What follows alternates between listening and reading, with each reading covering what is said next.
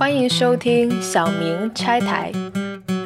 我们是三位住在英国搞表演和艺术的小明。喝咖啡，聊是非，性本善，拆人台。我是浩，我是曾不荣，我是梦婷。今天我们要拆什么台呢？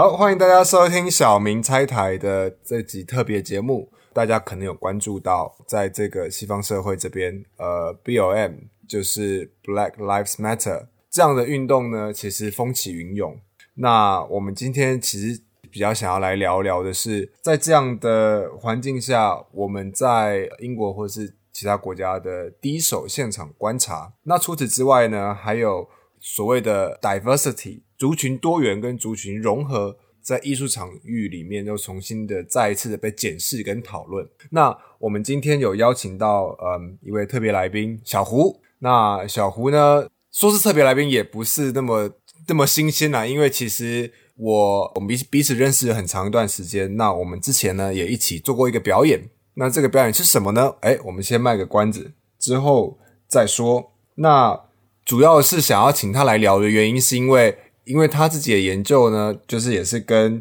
所谓涉及东亚身份这样子的表演，在西方世界是怎么样的被看待很有关系，所以请小胡先自我介绍一下。大家好，我是胡之月，可以叫我小胡。呃，然后我是在 University of Exeter 读博士，我的研究方向是关于当代英国舞台上的关于东亚身份的一个表演和呈现。很高兴出现在这里。要不我们就先来普及一下几个最近在新闻里常出现的概念，比如说大家都在讲的 Black Lives Matter 运动，甚至还有 All Lives Matter，种种的这些缩写和黑化到底是怎么来的？然后他们的意思是什么？那么，Black Lives Matter 呢？其实这个运动的口号是奥巴马在任期间提出来的。他在中文的中文语境里面的翻译比较多，其实有一些翻译是有一些歧视性意味的。比如说，有一段时间在中文网络上，很多人是用这个“黑命贵”这样的翻译，这个解读其实就有一些歧义。最近有一个比较好的翻译叫“黑人同命”这个运动，它本质上是为黑人群体争取权益，而且现在这个运动已经蔓延到不仅仅是说黑人群体内部，它其实背后也有这个反殖民、反帝国主义的诉求。通过参加 Black Lives Matter 的运动，就很多不是不是非洲裔的少数族裔。或者说，在欧洲里面不是白人的这些群体，他们也会愿意参加这些活动。因为大家知道，其实这个所谓黑人和白人之间的这个冲突是来自于权力的不平等，而且这个运动现在在英国各个地方也是如火如荼。然后上个星期六月呃十三号、十四号的周末，然后在伦敦市中心逮捕了一千多号人，因为这次抗议就最后变成了非和平性质的。我想要呼应的是，因为我自己不住在伦敦，我自己住在一个英国西南部的城市，叫做 Bristol。那一样，在刚刚布隆说的同一个时间点上，Bristol 也有相当规模的抗议。Bristol 是一个在黑奴的贩卖啊这个过程中占有非常重要地位的城的城市，因为它是一个转借的港口，所以当然有很多的历史的遗迹，然后甚至有一些雕像。那其中有一个就是 Edward Coston，然后他是一个慈善家，哦，可是他同时也曾经在这个做。黑奴买卖的公司工作过相当长一段时间，但是因为他慈善家，所以他捐献了很多给医院、给呃大学、给各种慈善机构。所以在他去世的时候，Bristol 有为他立了一个雕像。那这个雕像其实就其实长久以来一直都备受讨论，就是说他到底应不应该立在这里？而且 Bristol 不止就这个雕像，就很多的，例如说演讲厅啊、学校都以它为命名。那这东西其实一直以来都遭受到许多的争议。那这个东西的呃情绪的累积，终于在可能这么说吧，那一天的抗议爆发，就是大家去把这个铜像给拆下来。大家都以为铜像很重，就没想到哎，里面是中空的，所以拆下来还蛮容易的。这个给大家一个呃象征哦，象征性。拆下来，他是直接推翻了吧？他然后推翻了，丢到河里是吗？对，他先推下来，然后发现哎，好像很轻，没有想象中那么重，因为它不是实心的。对，所以各位同学啊，这个这是还有还有一个隐喻在里面。然后它被拆掉之后，就因为大家想说怎么处理这个东西，你知道，大家现场气氛就很嗨嘛，你知道怎么办了？怎么办了啊？就丢到水里面去好了，因为他的雕像离那个码头，Bristol 有一个很大的码头，离那个地方很近，所以他就一直滚滚滚滚滚滚滚滚到码头边，然后就把它丢下去，然后这个东西就变成世界新闻，每个地方都看到这个新闻，就是你很少在英国之外的地方看到有 Bristol 新闻。对，而且而且在一天之后，这个雕像就就从河里被拉了出来，然后放进了美术馆里，然后作为一个非常珍贵的文物进行了保护。然后这个 Black Lives Matters 它仅仅是作为跟这个雕像相关的历史的一部分，就这个牌子啊，然后大家对抗议的这些牌子放在了这个雕像旁边，作为和它相关的一部分。但这个人本身，就像浩说，他慈善家的身份啊，他做的好人好事啊，这些也都是被保存下来的。然后他现在非常完好无损的 保存在美术。管理，然后现在很多人在说，现在最危险的是什么？最危险的可能是作为一个雕塑，对吧？因为你很可能被拆掉。但这个第一个在 Bristol 被推翻的雕塑，对我觉得还是蛮反讽的，因为它现在是可能所有雕塑里面最安全的一个，因为它是第一个被拆掉的。它被推掉之后，第二天不是那个 Google Maps 就更新了它的地点是在河里，在水里。哦，对对对对对对对，然后写 closed。现在在美术馆里了，现在又 reopen 了，对 reopen reopen 了。也不只是这个人的雕像，在这个雕像被推翻以后，很多抗议者还想把其他的雕像都推翻了，像什么丘吉尔的雕像啊，像华盛顿的雕像啊这些。因因为其实说白了，这些发家致富、拿到第一桶金的人，有谁不是通过呃买卖黑奴，就多多少少有一些关系。这个历史表现到现在。就是在呃，比如英国和美国，他们的人口分类一般都会把这个黑人 （black people） 归为一类，然后所谓的白人 （white people） 归为一类，然后美国的人口普查里还会调查有没有 Latino 这个拉丁美洲裔，然后还有亚洲人，再有那些无法定义的呢，就是 mix。那么在英国，它的分类是稍微有一点不一样，就是黑人。亚洲人以及其他的所有少数族裔，就是 Black Asians and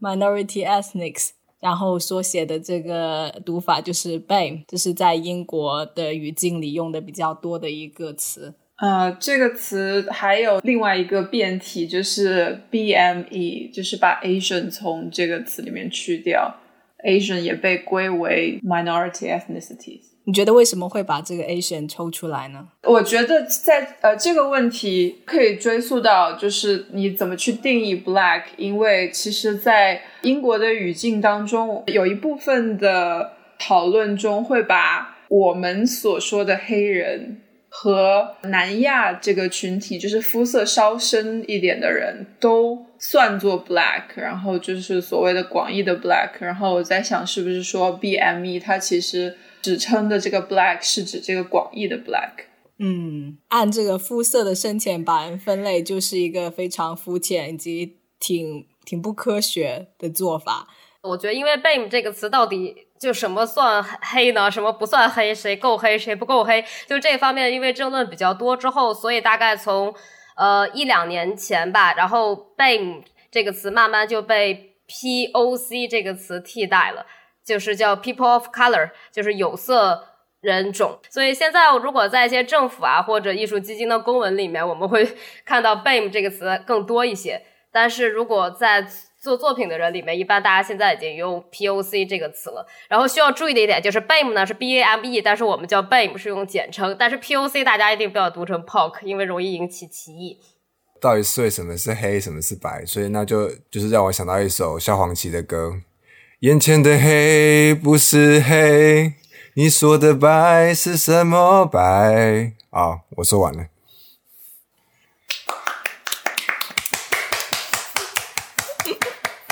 我觉得，我觉得这名词这件事情，我觉得其实很有趣了。呃，从从这个词又可以想到另一个名词，就是 non-white。嗯，呃，对就是把不是白人的其他所有都归为一类。然后我认识的很多就是非白人艺术家，尤其是就是那种所谓混血，他们就会比较倾向于称呼自己为 non-white。就是出生在国外的人，对对对，这是一个比较比较好玩的现象，因为我们不太会称呼自己叫 non-white，因为可能我们对 white 本身都不承认，所以就不存在 non-white 这个概念。我觉得叫 non-white 还是觉得 white 是个 dominant，是一个主体，然后他们会认为自己是另外一边的。而且这些混血的族裔是不是在外观上其实有一些有点 white 呃 ambiguous？对，就你光看它 也不好直观的把它分类，所以他就必须要站队，说我不是站在白人那一边的。呃，补充一个个人经历，就是其实我去参加过一些 People of Color 的活动，然后当时我导师是跟我说一个话，我觉得还蛮蛮有意思的。他就说，呃，所有这些运动和这些词这些词相关都是 anti-whiteness 的，都是反白人中心制度的。但是如果我们不来自于这样的背景，我们根本就不承认白人中心制度，然后我们对白的定义又完全不一样，就是我们对白人的定义和受过殖民国家和被奴役，然后一代、二代、三代创伤传下来的人对白的定义是完全不一样的，所以在在这个语境下面，我们的地位就位置就变得很很很微妙，因为我们其实反对的东西是完全不一样的东西。所谓分肤色这件事情，在我看来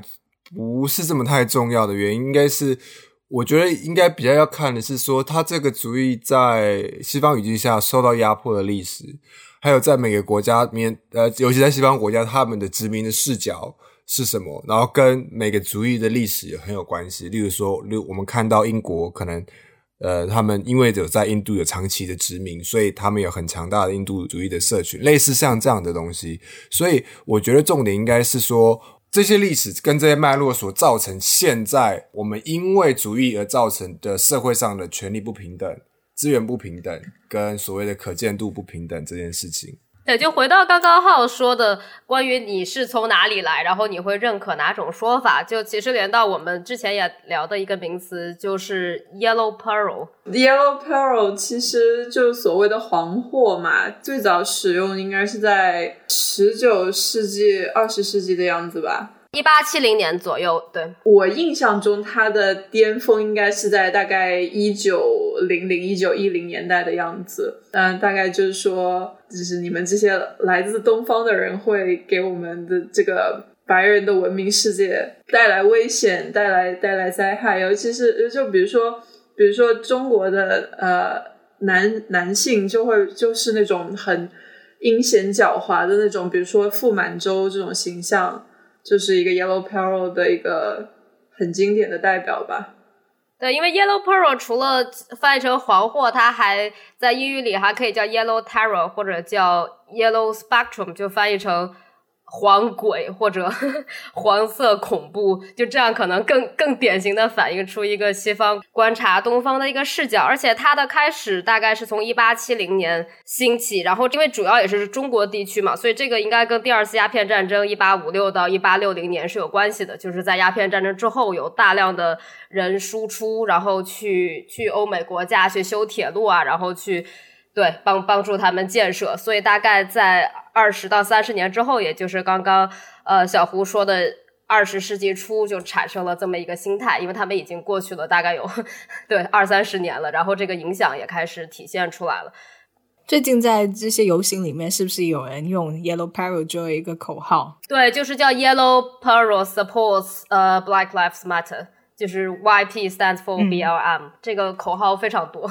对，算是一个反讽吧，字面上是一个负面的意思，但是现在再用回来，就可以让大家看到它背后的歧视性的意义。或者我可以补充一下，其实也许不是所有的 Yellow Peril 都在 support Black Lives Matter，其实是有些 All Lives Matter 的倾向。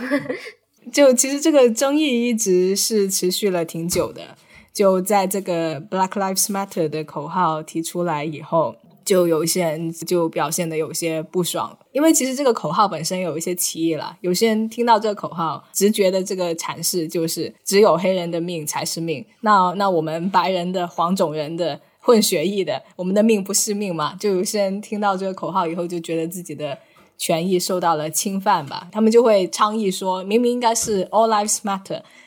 也有一些人，他们对于这个 Black Lives Matter 的阐释是不太一样。有些人是觉得这个口号它前提里面就是 All Lives Matter，就是因为所有人的生命都是重要的。但是在这个前提下，黑人经常是被不平等对待的，所以我们现在才要倡议这个事情，而不是说只有黑人的权益才重要。反正就不管你的解读怎么样，现在在互联网的讨论上，如果你敢用 All Lives Matter，你可能会遭遇一些麻烦，因为很多人已经自动把这个 All Lives Matter 看成是我不支持 Black Lives Matter，我不支持这个运动。我觉得这也算是网暴的一种吧。我们刚刚讲的主要还是英国一个语境，但在美国的话可能会完全不一样。然后可能在欧洲前殖民地。它又会有点不一样，比如说在南非的话，呃，就是比如说我们去辱骂黑人的那个 N word，其实并不是全球通用的，它在南非就完全不会被这样认为。然后在南非会有另外一个另外一个词。之前看那个 Trevor Noah 的脱口秀专场就有讲到这件事情，他那个专场叫 Son of Patricia，就还蛮有意思的，主要就是讲的是这种这些 term，还有在美国作为一个。一个南非人这样的一个经历，也会联系到一些，就是说这些名词，它有它特定的这个社会的语境。对，就其实和这个你是一代移民还是二代移民也有一些关系。哪怕你是所谓同一个肤色、同一个人种，但是你对你自己的身份认同，还有你在一个地方受到的待遇，其实还是不一样的，用的这套话语体系也是不太一样的。就让我联想到，作为像我们都都都算一代吧，就是 之前父母不是在国外，然后来国外读书，然后这样就会带来更多的困惑。就来到这里就会想，我我站队站在哪里？是不是我说哪句话就说错了？像 All Lives Matter 这个，在如果在中文语境下说所有命都是命的话，这个好像没有任何问题。你放到一些 activists 这么说，也都是显得蛮激进的，但是。到了英国语境，你这么说就显得你好像很右、很很国家主义，所以会对像我们这样就第一波或者第一代过来的站在哪一波，用什么样的话语，每个话语背后指称的是哪个方向，就经常会。蛮困惑的，然后之前也聊过，就是关于来英国，然后做做创作的时候，你到底用什么词？你是不是本来好有好心好意的想做一个话题，结果用的词居然全都是 被歧视，然后种族主义、厌女，就每个词都不对，这是怎么会突然就变成这么一个这么一个语境了？啊，说到这个，就我又我想起我刚到英国的时候，我说我想做关于 Asian 的东西，然后。我的老师就就提醒我说，Asian 在英国它指的是南亚。然后如果说，嗯，如果如果要讲我我们就是比如说中国的话，要用 East Asian，东南亚的话就也是 South East Asian，分的非常的细致。对，Asian 还是指东南亚和南亚为主，不包括中国、韩国、日本等发达国家。嗯，对，它这 East Asian 基本上就是包括了中国、日本。韩国包括朝鲜吗？我不知道，就是它这个所谓的东，其实帝国中心的指称嘛，因为它是英国为中心，你去指称东亚、跟东南亚、跟南亚，或者可以这么说，就是我在我自己原来的国家，我不是什么少数族裔，我觉得是绝大多数族裔，从来不知道当一个少数族裔是什么汉族和非汉族的，对，高考也不会加分的那种。到了英国这样一个小国以后，忽然我就变成了 少数主义，对，忽然就成了少数派，然后，然后就，我觉得这个心情还蛮微妙的。一方面好像要去适应这样一种 当少数派的感觉，或者是有一点异类的感觉；另一方面是作为少数派，在现在的这个呃争取 diversity、争取权益平等的语境里面，或者也是。可以有一些好处的，我觉得对于来欧美、来英国做，比如说做创艺术创作的人来说，这里面需要考虑的这些细节还蛮多的。就是因为我们刚刚聊的这些东西，其实我相信应该是给各位听众有一些足够的基本的，就是背景知识的脉络。对，那我们现在进入一下我们比较熟悉的领域。就是我们熟悉领域里面的八卦，OK。我们所谓擅长的这个领域，其实就是表演（括号艺术）领域。而且在这个领域里面，所谓族裔这个话题还是挺绕不开的。因为比如说，如果你想要上台表演的话，这这就跟写一个文章不一样。就你你写文章还还可以用个化名，对吧？然后你要是要是做幕后的，也没有人知道你是谁，对吧？但是如果你要你要把自己放到这个台上，那你或多或少要面对你身份的一个问题。然后这个结构性的歧视和一些问题，其实是还蛮根深蒂固的。起码在英国，它是渗透在从基础教育到高等教育到就业的种种方面。最近我。比较有在关注的一个八卦，就是在 Black Lives Matter 这个运动开始以后，很多这些呃表演艺术院校，他们都跟风站队，他们都开始在这个社交媒体上发 Hashtag Black Lives Matter，然后说啊，我们一直支持我们的少数族裔学生，我们非常的呃 embrace diversity，然后就在社交媒体上被很多人喷，既有。他们之前的毕业生，也有他们的同事啊、老师啊，这种还上了新闻，算是在英国这个产业里面的最近的一个热点的八卦吧。那他就是那个 Central 名字有点长，叫 Royal Central School of Speech and Drama，这个非常老牌的呃表演学校。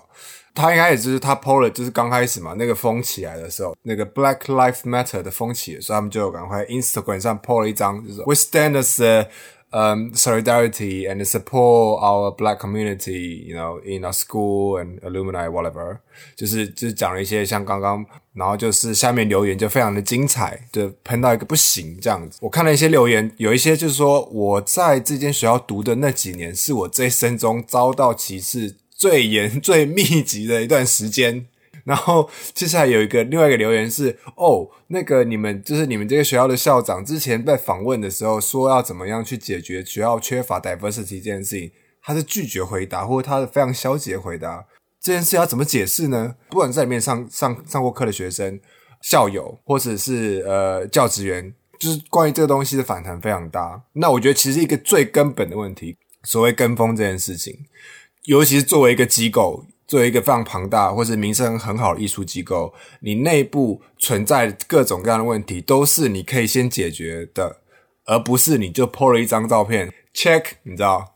这件事情就结束了。他们的社交媒体公关也经历了几个阶段，他们发的第一个帖子是一个非常 generic 就非常空洞的一个贴文，底下留言就就非常多的反弹。然后他们就意识到好像情况有些不对了，然后他们马上第二天又发了一条，还加了一个长篇声明，说 “We are deeply sorry”，就我们我们我们知错了，我们真的很抱歉。但是下面的评论还是蛮激烈的，就说这这话我们之前读读书的时候就已经听过很多次了，所以你们的行动计划在哪里？再隔了几天，他们又发了一个新的声明。而且这也涉及到一个夺眼球的问题吧，就因为因为这现在是一个热点新闻热点，大家都在聊，所以很多人都觉得我应该跳上这艘船，然后我 hashtag 这样我就可以吸引流量，大家搜这个热点词的时候就会搜到我的这个帖，但其实他们并没有做什么，所以跳上这艘船本身就变成一个很危险的行为，就不如非常沉默，然后非常怎么说那那那种沉默的愧疚，在这个时候其实比跳上这艘这艘热点大船要显得更明智一点。倒也不是说他们什么都没做吧，就是我呃印象中他们这几年也是办了一些就是活动，呃，好像三尤其是 Central 去年年底的时候还跟 Globe 联手合办了一个就是关于舞台上的 People of Color 之类的这种活动，所以我我猜测他们可能也有一定的就是说，我觉得我做的已经足够了这种心理。这我觉得那个我觉得是。主要是公关危机，就是公关处理非常有问题了，因为它可以转化成一个比较好的说法，就是说，哦，我们我们除了讲，除了只是讲我 support 之外，讲了我过去做了什么事情，就未来打算要做什么事情去解决我自己体制内发发生的类似的问题，而不是讲 support，然后就结束了。然后我还想补充一下，就是 Central School of Speech and Drama，它是英国的这样一个 drama school。是一个戏剧学校，大家或者可以想象一下，就在这种典型 drama school 里面念书的一个经历是什么样子的。我觉得，尤其是如果你是接受这个演员培训的话，我觉得一个很根本的问题是你接触到的文本绝大部分都是来自白人作者。的文本就来自这些呃西方欧洲文化背景下的文本，比如说莎士比亚这种。比如说你是一个黑人学生，你觉得你自己承载的历史和你的同学不太一样，但是你们 又是学的一样的这样的文本，在某个时候可能你会觉得，就你现在在练习的东西和你在演的这个文本其实是蛮脱节的。我觉得这是另另一个结构化的问题，就不仅仅是说我们收多一些黑人学生，我们收多一些黑人老师就好了。在这个文化上，他们还是用着旧的那一套莎士比亚白人剧作家的文本，从根本上是蛮欧洲中心主义的。还有一个小细节吧，就是在 Central 的往届学生的评论里面。有一个学生是说，他在上学的时候，老师指派他去演一个 slave，演一个奴隶，然后他就当然心里就不太爽了。然后那个老师还开导他，就说这是你必须跨过去的坎，你在心理上必须要把它消化，你才能变成一个好的演员。类似是这样的话，就挺扯的。老师的意思就是，这是为你未来的职业做准备，因为你毕业了以后去演戏，难免是同样的角色，对，大部分也是这样的角色。然后有一些人就是你，你逼着他去演这种比较 stereotype、比较比较城市化的角色，他们会很不高兴，他们觉得我就是个人，你凭什么给我贴标签？但是好像我们在国外观察到现象是，有些人你不给他贴标签，他还要拼命的往自己身上贴标签，就生怕。生怕你不知道跟这些 historical trauma events 有有关系，我觉得这些人见的也挺多的。像我个人也不是说歧视九零后，这句话可以剪掉。就就是我看那么多九零后在提八九之类的事件，对他们人生有很严重的 trauma 的时候，我在想，那时候你连连羊水里都不在，就对你 trauma 在哪里了？然后你又不是在一个首都地区，就那个 trauma 到底到底怎么就传到你身上了？然后怎么就？在国内的所有实践都跟这些政治中国的政治事件没有关系，然后一出国就除了中国政治事件，除了压迫就还是压迫，除了这些就没有任何可以做的题材，然后所有的作品都在都都在都在体现这些政治话题。我觉得这个跟这边的环境有关系啦，因为这个回归到我们刚刚之前讲的嘛，就是要怎么样让做族群融合，应运而生的很多的艺术文化政策，例如说有一些方顶或者有一些 bursary，就是有一些补助机会是专门给类似这类的人的，在为了要得到那个资源，所以你就必须要。解释这个标签跟你之间的关系是吧？就是之前解释的各种名词，就你总得选一个，哪怕你觉得这些词跟我的从哪里来好像没有那么直接的关系。然后不管是 POC 啊，还是 BAME 啊，还是 Yellow Pearl，你总得选一个，或者打 ISPRA，对吧？就就如果你你拒绝承认你自己是少数族裔，接下来该怎么发展就显得很很很神奇。这背后也反映了，就是欧美人士对于。比如说中国的缺乏了解，他们对于中国的印象，或者说一些重大历史事件，来来去去就是那几个，就包括一九八九，这就造成了他们要是看到有有来自中国的学生，他们就会自动的呃在脑中制造这些个人和这些历史事件的联系，然后会对这些学生的创作有一些期待，然后像刚刚浩说的，有一些创作者为了迎合这种期待，可能也会。做一些他们熟悉的东西，就哪怕这个创作者他不是亲历者，哪怕他自己的人生经历里面和这些历史事件的关联没有那么的大，但是因为这些是欧美人士熟悉而且想知道的东西，或者是跟他们的这个 political agenda 是有一些关系的，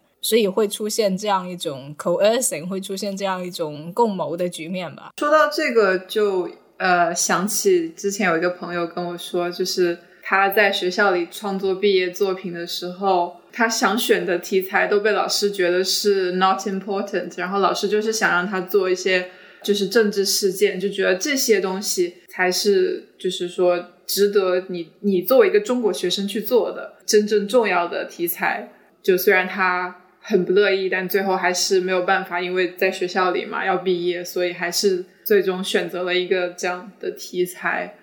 就是英国某知名，没错，就是你 Rada。好。但是，呃，布老师是有一个不一样的例子，对吧？就是我当时在纽约大学哈，大胆说出来，就是在纽约大学读表演研究的时候，呃，有我我的我的同班同学就就很想去做跟跟北京的政治相关的事件，对，然后包括改革开放。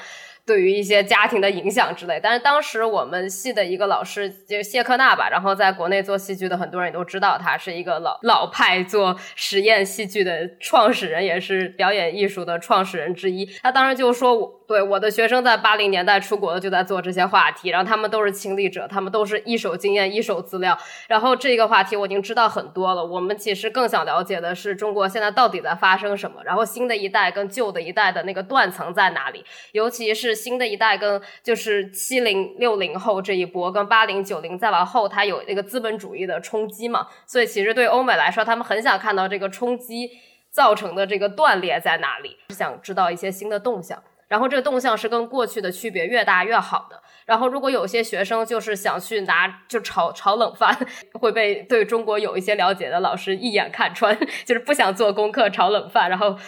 然后怪我当时不在现场，不能跟你做评论。可是这样听起来的话，这个老师他对待或者他看表演的视角，就感觉听起来有点像在看新闻，不是吗？就是哦，这个新闻我看过了，哦，我想要看一点新的东西，这样子。所以他还是想要看到的是跟你的这个背景有关的东西。最根本的问题就是，我为什么要做你想要看的东西？对我说到，不是说你是不是满足老师的需求，而是在说，就是在也是我观察到的，有些学生故意给自己拉标签的这么一个现象，然后他觉得他做这个话题，他容易拿高分，他容易有话语权，他可以不做足够多的研究，他就可以去发言。刚我刚刚讲的，就是稍微有一点戏虐的口，就是有点像看新闻的心态。因为我之前看过这么多、这么多、这么多的作品，都做同样的事情，所以我希望你不要做一样的事情。这样的心态，可是这个这样的心态能不能帮助到这个学生之后，在离开学校之后去面对观众？因为老师跟观众是两个不一样的个体。浩其实指出的是这里面一个更加深层的权力结构，就是学生呃漂洋过海来到这里做创作。你不是直接就一步登台，你要中间经过这种种的磨合，或者审核，或者跟权力的这些协商。就就老师作为一个机构的代表，他其实是呃有更多的话语权，他会把他自己的这个个人倾向呃影响到学生身上，或多或少的。所以我的意思是想要说的是，其实创作自由这件事情本身。在呃，就是他，他是一个 nature，是 nature of artist，就是他应该是在对艺术家本质来讲是一个很重要的一件事情。可是因为你经过艺术艺术教育的过程，它有某一种筛选。我们谈论的关于身份的问题，自然也是一个筛选。就是我想要做这个，你不给我做；或是我不想要做这个，你一直有意无意鼓励我做，到最后就是他可能产出的学生，他的视角是不是就会被限缩？或是他会被影响，说哦，这个东西可能大家没有兴趣。嗯，听起来像是一个先有鸡还是先有蛋的问题。就是学校先培训出给自己贴标签的创作者，还是说先有这个贴标签的社会，就是贴标签的受众？就是也是有我们。是非常幸运的例子，就是你知道，他刚好来就带这个标签，这个标标签就非常对这边的口味，然后就哇呼，就一飞冲天。举个例子，就近年起码在英国最热门的几个标签，如果你全部都占了，那么你可能会在这些呃竞争之中是有一些优势。你觉得是什么标签？如果你选三个标签的话，呃，性少数、族裔少数，呃，然后还有工人阶级吧。就偏激进主义或者 class 话题的哦，或者还还可以补充一个第四个，就是这个 neurodiversity。那什么东西？解释一下 neurodiversity，我觉得这个词也挺妙的。神经多样性，对它直译是神经多样性。那大家觉得神经多样性是什么意思呢？就是你可能有好的神经，也有可能有不好的神经。其实。一般说 neurodiversity 可能就是说你有一些呃精神上的最常见的吧，就最常见的三种，就是一个是自闭症，肯定是最常见的。然后自闭症底下又有几种分类，然后第二个呃，第二个就是 ADHD，就是翻译成多动症。然后除了说小儿多动，还有成年人带一些影响，它跟自闭症有很多交叉。然后第三类就是梦婷最早说的那个读写障碍，就这三类是暂时提到呃 neurodiversity 会嗯，对进会会被提到的三种类型。也就是说，要是今天有个艺术家，他又是自闭症，然后他又是来自工人阶级，他还是少数族裔，然后还是性少数，呃，其实还漏是不是还漏了残疾？对，但 neurodiversity 算算作某种 disability。对，但应该也包括就是肢体残疾吧，因为就是最近也看了几个戏，就是其中用了很多的呃聋哑的演员，这样。比如说黄沙，他如果想要在一个戏里面就是提升他的 diversity，他有有一些标签是必须要勾掉的，就是 people of color 一定要标标的勾掉的，disability 也是要勾的，性少数也是要勾的。有的时候可能会有一些性转版出现吧。我觉得这些政策，它当初定定它有一个很基本的原则，是我们追求的不是一个齐头式平等。你不能说哦，因为这个大家就是竞争条件都一样，让大家来竞争。可是有些人先天就是他有某些缺陷，或者说他的他所得到的资源就不足，所以因此我们对这些人有些特别的照顾，或是多垫一些资源，让他的能见度或是可以跟大家一样，我觉得是需要被认可的。只是因为很多时候做艺术这一块本来就是大家就是僧多粥少的这样的一个环境，所以就是它自然会有很多人就会开始，你知道，就是各种什么东西都要也要跟你写一点关系，什么东西也要跟你这扯一点关系，这样去写。其实又有点像这个关于 affirmative action 的争论吧。就就这个东西，这个这个政策应该是呃来自于当时呃美国高校在招收学生的时候，他会按照这个族裔的比例，比如说给少数族裔的学生降分，就尤其是非洲裔的呃学生降分录取，然后就会，然后就也有一些后续的争论，说这样是是不是平等？然后这个争论当然也还在持续，呃，然后。然后总结一下，就刚刚举这些例子，并不是想说的，大家就 尽其所能的往自己身上贴标签。其实是说，就一个国家，它的政策倾向可能是一直在变化的。它可能最近十年，它就专门做这一块的平权。但是你怎么知道下一个十年它的热点是什么呢？要是为了跟风，在这十年一直投入就做这个东西，你真的确定在下一个十年它还会是？应该是这样说啊，就是你做这些东西，因为这个东西真的有跟你个人有很强的连接，而不是不是只是为为了我要得到这个补助而去找了一个很牵强的理由把它扯起来，因为这样的话就就会落入像刚刚梦婷讲的那样的状态。虽然说热点是不固定的，但是如果说刚好有人就是能够赶在这个风口上，然后成为网红的话，他呃，因为他资源是不平均的嘛，所以如果你成为一个网红的话，还是能够相对其他人获得更多的这种机会。然后这种所谓的网红在各个圈子里应该都是存在的。我们就以那个英国的这个东亚的艺术家群体作为例子，因为这这是我们比较熟悉的领域。呃，然后就是近几年来，就是这些有有一部分的艺术家，他会有一个激进化的一个趋势。然后我知道有一个叫做 Beats 的一个组织，叫 British East Asians in Theatre and on Screens。翻译一下就是英国东亚裔在舞台荧幕上的一个小的一个运动团体，呃，给我的感觉是这样的。他们有的时候会发动一些倡议啊之类的，然后会有一些在这个团体之外的呃东亚艺术家或者是其他的艺术家，就是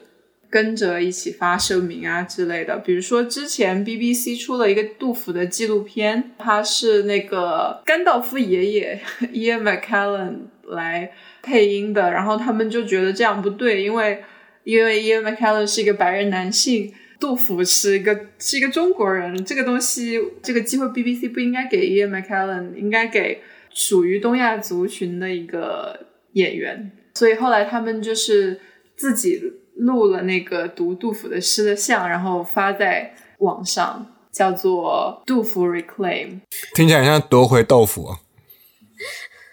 这个组织，所以他的这个他一直在倡议的是什么呢？我认为他的倡议应该主要的目标就是把大众的视线就是拉到英国东亚艺术家身上，就是给他们争取更多的机会，然后抗议一下就是行业中的这种不平等，就是说本来可以给东亚艺术家的机会，把它给了白人之类的。从一个很直接角度，就是让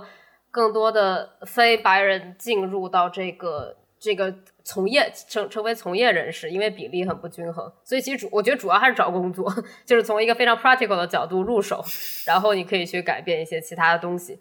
嗯，让学生不用在学校就适应演 slave。嗯，但 somehow 你如果说杜甫配音就该给个中国人，那我觉得那你在学校就该演 slave，这样你以后给杜甫配音就更加更加有有说话权。对呀、所以我觉得这其实还蛮矛盾的，就这两点之间。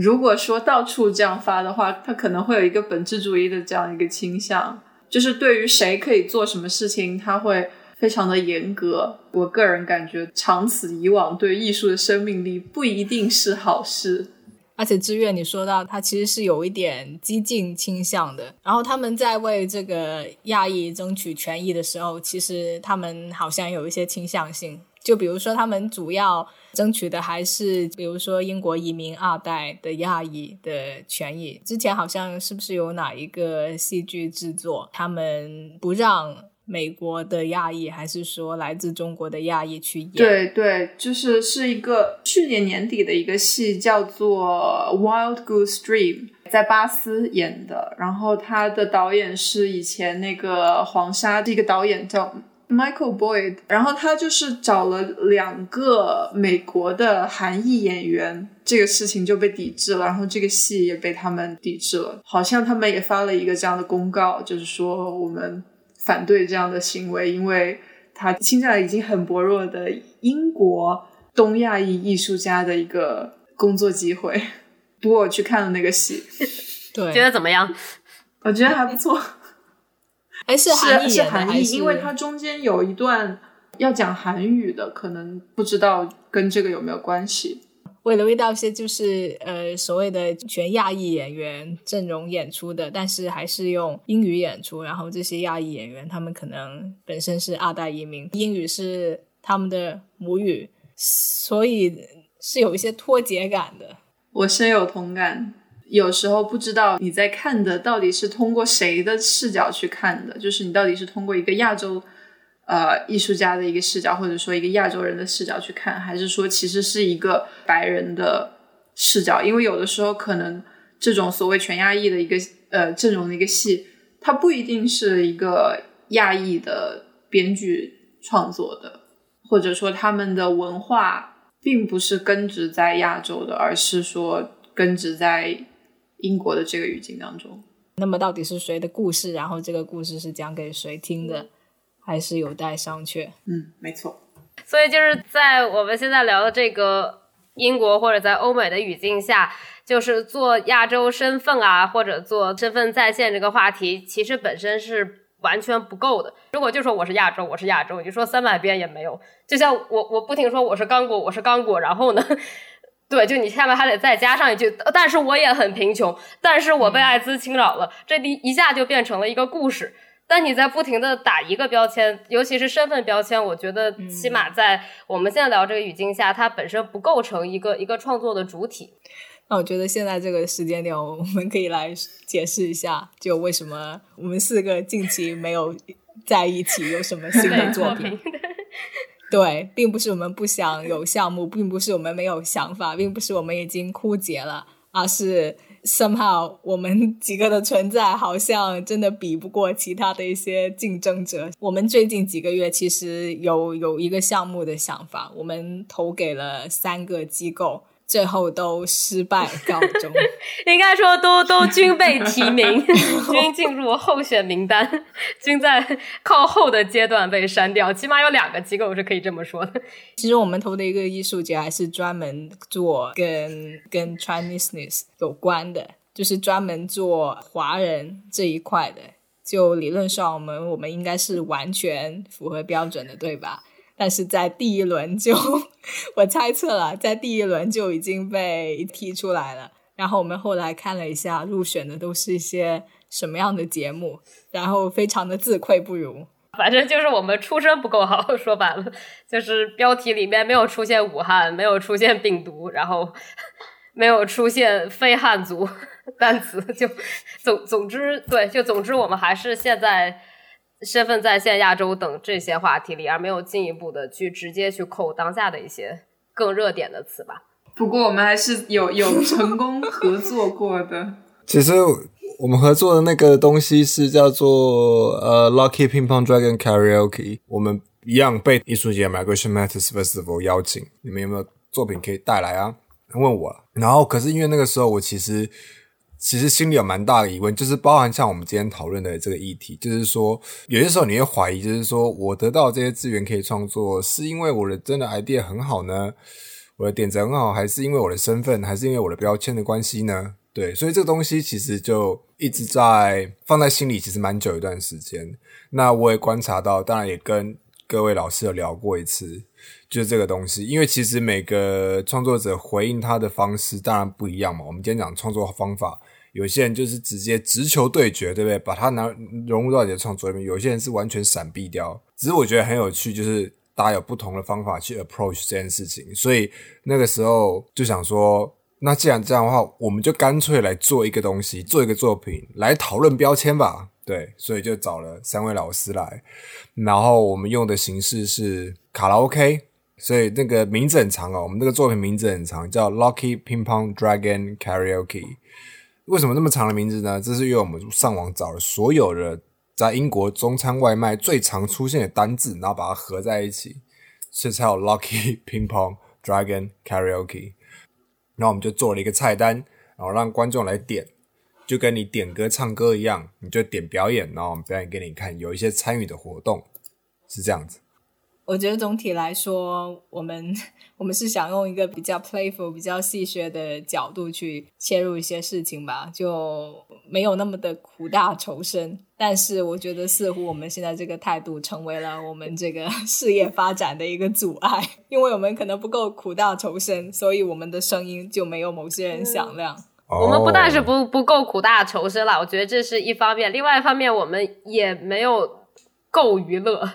我们因为听的歌长大的也不一样，习惯的娱乐方式也不一样，所以当我们想把它推到一个娱乐的方向的时候，又好像没有。到那么娱乐，就只娱乐到了自己。有的时候，或者像我们当时说卡拉 OK，我们选的很多歌也是汉语歌，所以我们都唱很投入。但是听的人有时候是一头雾水，就只是被情绪感染了，但他不知道那个背景。我个人感觉是我参加的很多活动，好像有些音乐一起，全场就沸腾了，然后就我站在那里，为啥？然后好像是个八八十年代的 disco，貌似是这么个风格，他妈有什么好激动的？我觉得这是一个在对，就是在国外创作经常会碰到一个问题，就是当别人被娱乐到的时候，我又没有被娱乐到，然后好像我因为我娱乐能力不强，所以我就得去做苦大仇深的话题，然后我又没那么苦，所以就不苦不甜，就不知道在干啥。我觉得说的很对，尤其是流行文化这个东西，就很难有一个一样东西能够娱乐到所有的人。流行文化这个是有地域倾向。就很很难说，你直接就套用过来。其实讲到就是这种文化的没有办法通这个点，我就想起当时我们演出的时候给我们写的剧评，就是因为因为我做的那有一个片段是一个类似于单口相声这样一个形式，然后当时我们在中国城的一家卡拉 OK 演出的时候，根据评论，他认为就是。中国或者是东亚观众被戳中笑点的频率比白人观众要高得多，就非东亚观众要高得多。虽然我我是不这么认为啦，但是我在想有没有可能它其实是也是一种偏见呢？对于亚洲艺术家的创作，是不是他们既希望你切中很多的标签，又希望你能够 universal，就是希望你能够就是感染全人类，就。我感觉 听起来跟 这不是听起来跟我们现在发生的事情很像啊！你说的是某一种一波接一波，已经感染全人。我们一波接一波的感染全人类，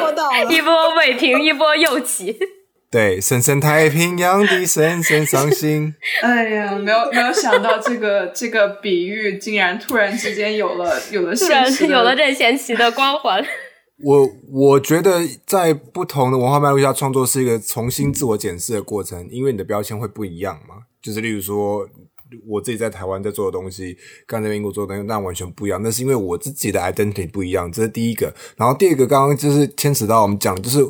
文化的共同记忆不一样。像刚刚布老师说的，就是你随便放一首歌，哦，就是很有感觉。你这这个八零代，就是因为他们可能小时候就真的听着那首歌，从小长大。可是对我来说，这什么东西啊？可是那我放了，就是你知道，昂昂昂，等等，你是放小小叮当歌，他们哪知道是什么东西？你懂意思吗？很多时候自己原生的文化脉络下做创作的时候，很多东西是可以比较容易信手拈来，或是视为理所当然啊。我这样说这个东西，观众一定懂，或是我做这个东西，应该是大家都可以了解我在说什么。可是因为在不同文化脉络之下，这东西就基本上不太存在。你是一个重新要去 build up 这个集体共同记忆的过程。嗯，但在这个过程中你，你需要做出，就是你也需要做选择，就是说你到底是选择忠于你的这个，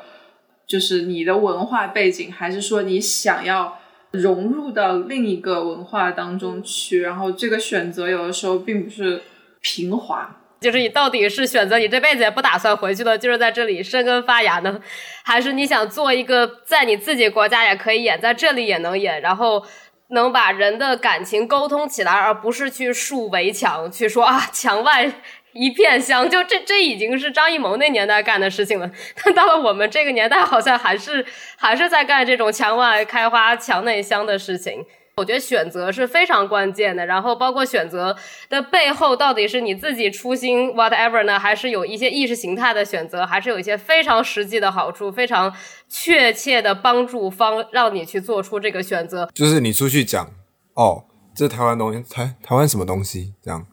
哦，他就觉得哦，这是泰国这样，对，是啊是啊是真的是这样啊。我一直以为这笑话，可是这是真的。你说 I'm from Taiwan，他说哦 Thailand 这样子。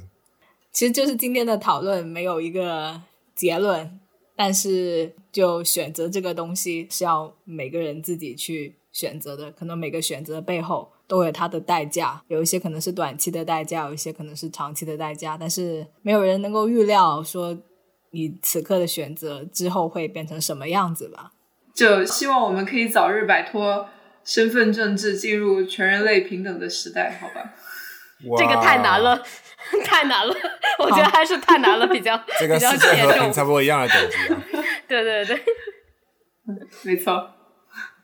那今天我们再次重聚，不是为了开会，而是为了录节目。我觉得很高兴，起码接下来没有拒绝信在等着我们。这段应该不会被剪进去吧？会被剪进去哦。会剪进去吧？好了，好了，那么就今天的节目就录到这里吧。感谢感谢各位老师邀请我回来，很开心，好，拜拜拜。拜拜拜拜。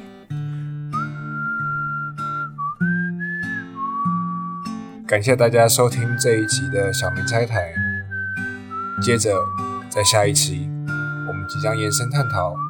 在疫情期间观众看戏的心态，以及作为创作者的我们如何去应应。敬请收听。欢迎大家在苹果播客、Spotify、小宇宙等平台上订阅我们的节目，也欢迎推荐给你的朋友们。